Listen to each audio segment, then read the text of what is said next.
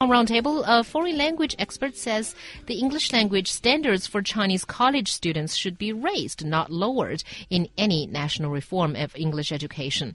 Cai Jigang, deputy director of the Foreign Language Research Institute of Fudan University in Shanghai, said this in response to the Beijing Municipal Commission of Education's draft reform plan for English tests in the college entrance exams for 2000. 2014.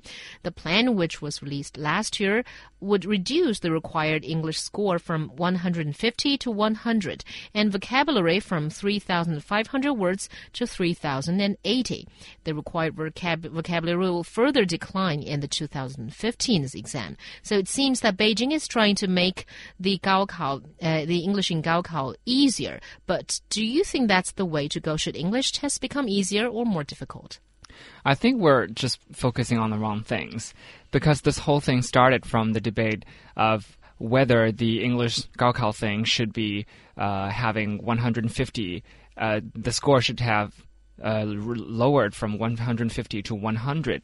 I think we should really focus on how we can actually teach students English and make them remember uh, the usage and make them actually speak English in a very decent and real way instead of just focusing on the English exams. So as long as we're still putting the focus on the wrong things, I think this whole discussion is just meaningless. Like, who cares whether the English education is too much or too little? If the English education is actually having real results, even if you reduce the time or even if you reduce the amount, I'm okay with that. But if that's not the case, I'm not cool. Yeah, I, I, think. I mean, if I mean, let's just take a look at what proficiency means. Um, according to Wikipedia, prof- language proficiency or linguistic proficiency is the ability of an individual to speak or perform in an in an acquired language. And so, I think that if if we look at the state of Chinese education, English education in China right now, I think it would be very difficult to say that it's succeeded in uh, teaching in, in teaching students proficiency in the English language. Um, by lowering the standards, that's not necessarily going to help with proficiency. Raising the standards is not going to help with proficiency. So I think Liu Yan has has a really great point here. Is that the the problem is not necessarily uh, you know that that we're de-emphasizing or overemphasizing English. The problem is exactly how it is taught and how it is measured because uh, the way it is taught is is actually it is taught in so that people will do well on the test. And if and if people are only studying for a test, well then when it comes to when it comes to performance in usage in a real world situation, they're going to fail miserably. Exactly. And it seems that uh, because I've been reading the original of uh, this Professor Cai's speech, he meant well. He was talking about some problems in English education. But also, I think he got something fundamentally wrong when he says that uh, college students should have more vocabulary, that their vocabulary should actually be 8,000 to 10,000 English words instead of the current uh, 4,000 to 5,000 words. I mean, that's probably getting things wrong because, you know, I don't think vocabulary can define whether you you speak English well or can use English well.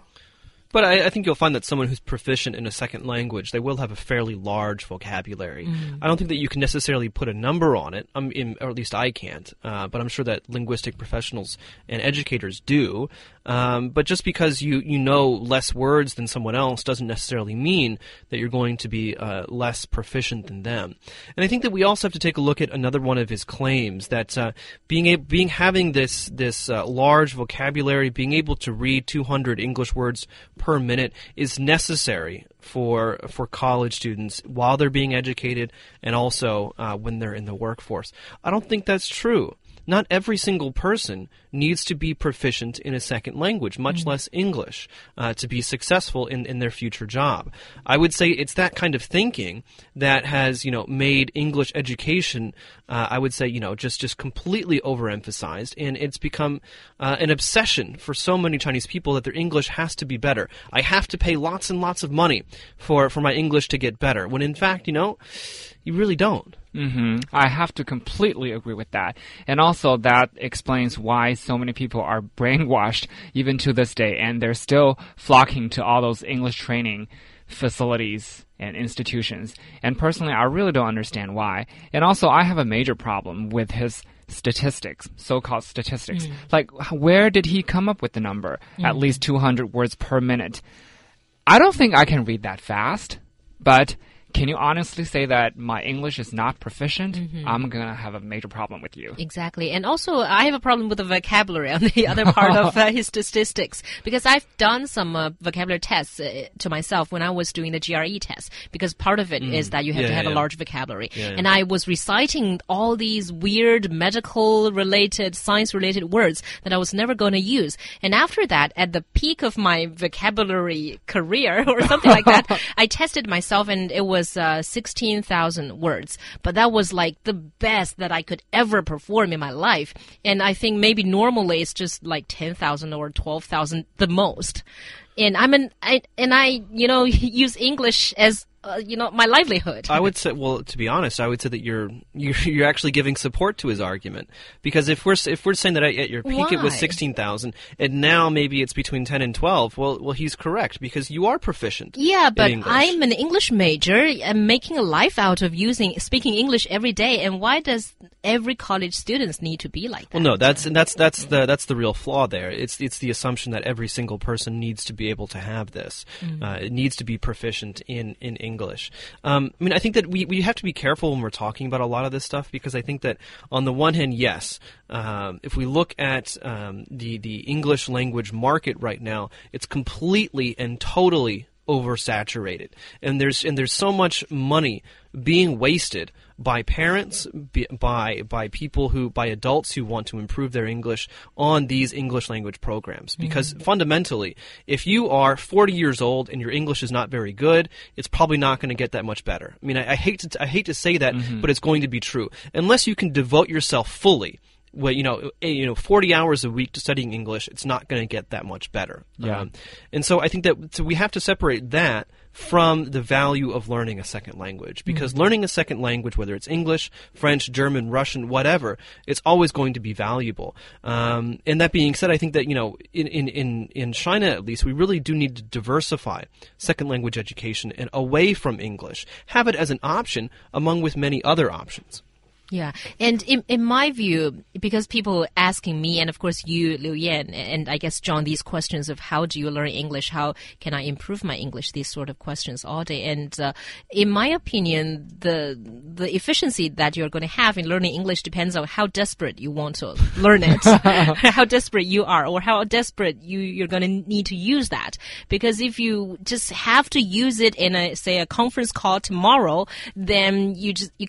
Of course you will make more progress the uh, the previous night but if you're only learning it you know by thinking well it's great if i can use it then that's great you don't have actually a motivation then it's probably going to harder to be harder to do that Yeah, I think that's a very fair point because the more desperate you are, the more determination you're going to have. So it's all relative, yeah. Yeah, and, in, and coming back to the test, because you know this professor is, is still focusing on how to reform the tests and things like that. Do you have any opinions to offer in terms of you know how should it be reformed? Is it about scores? Is it about uh, vocabulary or difficulty level? I still don't think that he is focusing on the right things because one of the reasons cited here is that he says most college students now must master only about 4,500 words and read 70 to 100 words a minute. That's why he made the numbers he thinks is uh, is correct.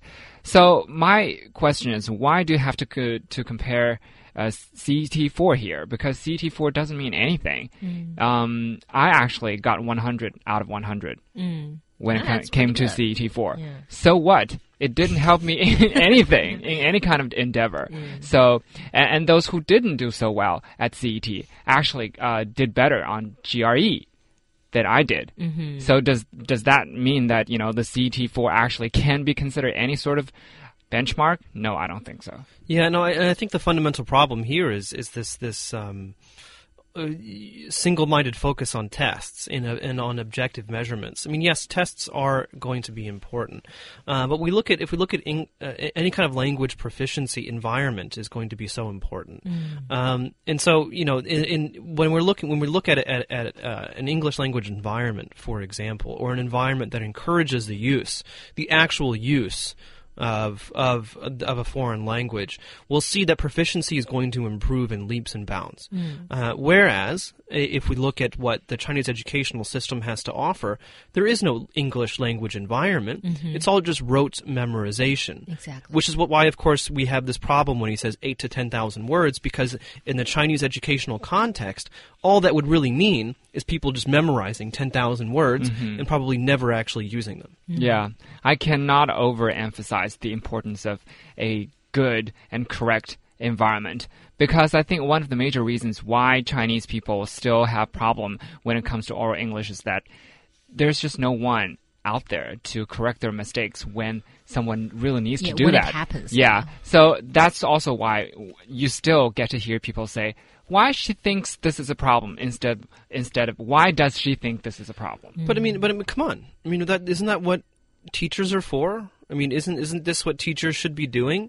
Is is to have like you know discussion groups inside of inside of class? I mean, not necessarily in primary school, but once you get into high school, people have studied English for like nine nine to ten years already. Yeah. Uh, so they should they should it should it should be at a level where they can actually have some you know basic level discussions, and then the teacher can go around correcting them. But you know what? What happens in Chinese senior schools, uh, senior high schools, at least at least in my age, was that you basically don't need to speak any English. As as well as far as you can write out the sentence. What do you? Uh, what, what was the sentence you were saying? You were talking about. I completely forgot. why she thinks this is a problem Yeah. instead of why does she think this is a problem. Right. So as long as you can write the sentence out in the time given in a that- test, there you go, okay. and that's that's the, that's the fundamental problem. Yeah. Um, and that's and that's and, and to me that just I mean arguing about whether or not the score should be higher or lower. I think she really does show that uh, educational debate in China is completely misguided, and it still you know takes as its foundation tests.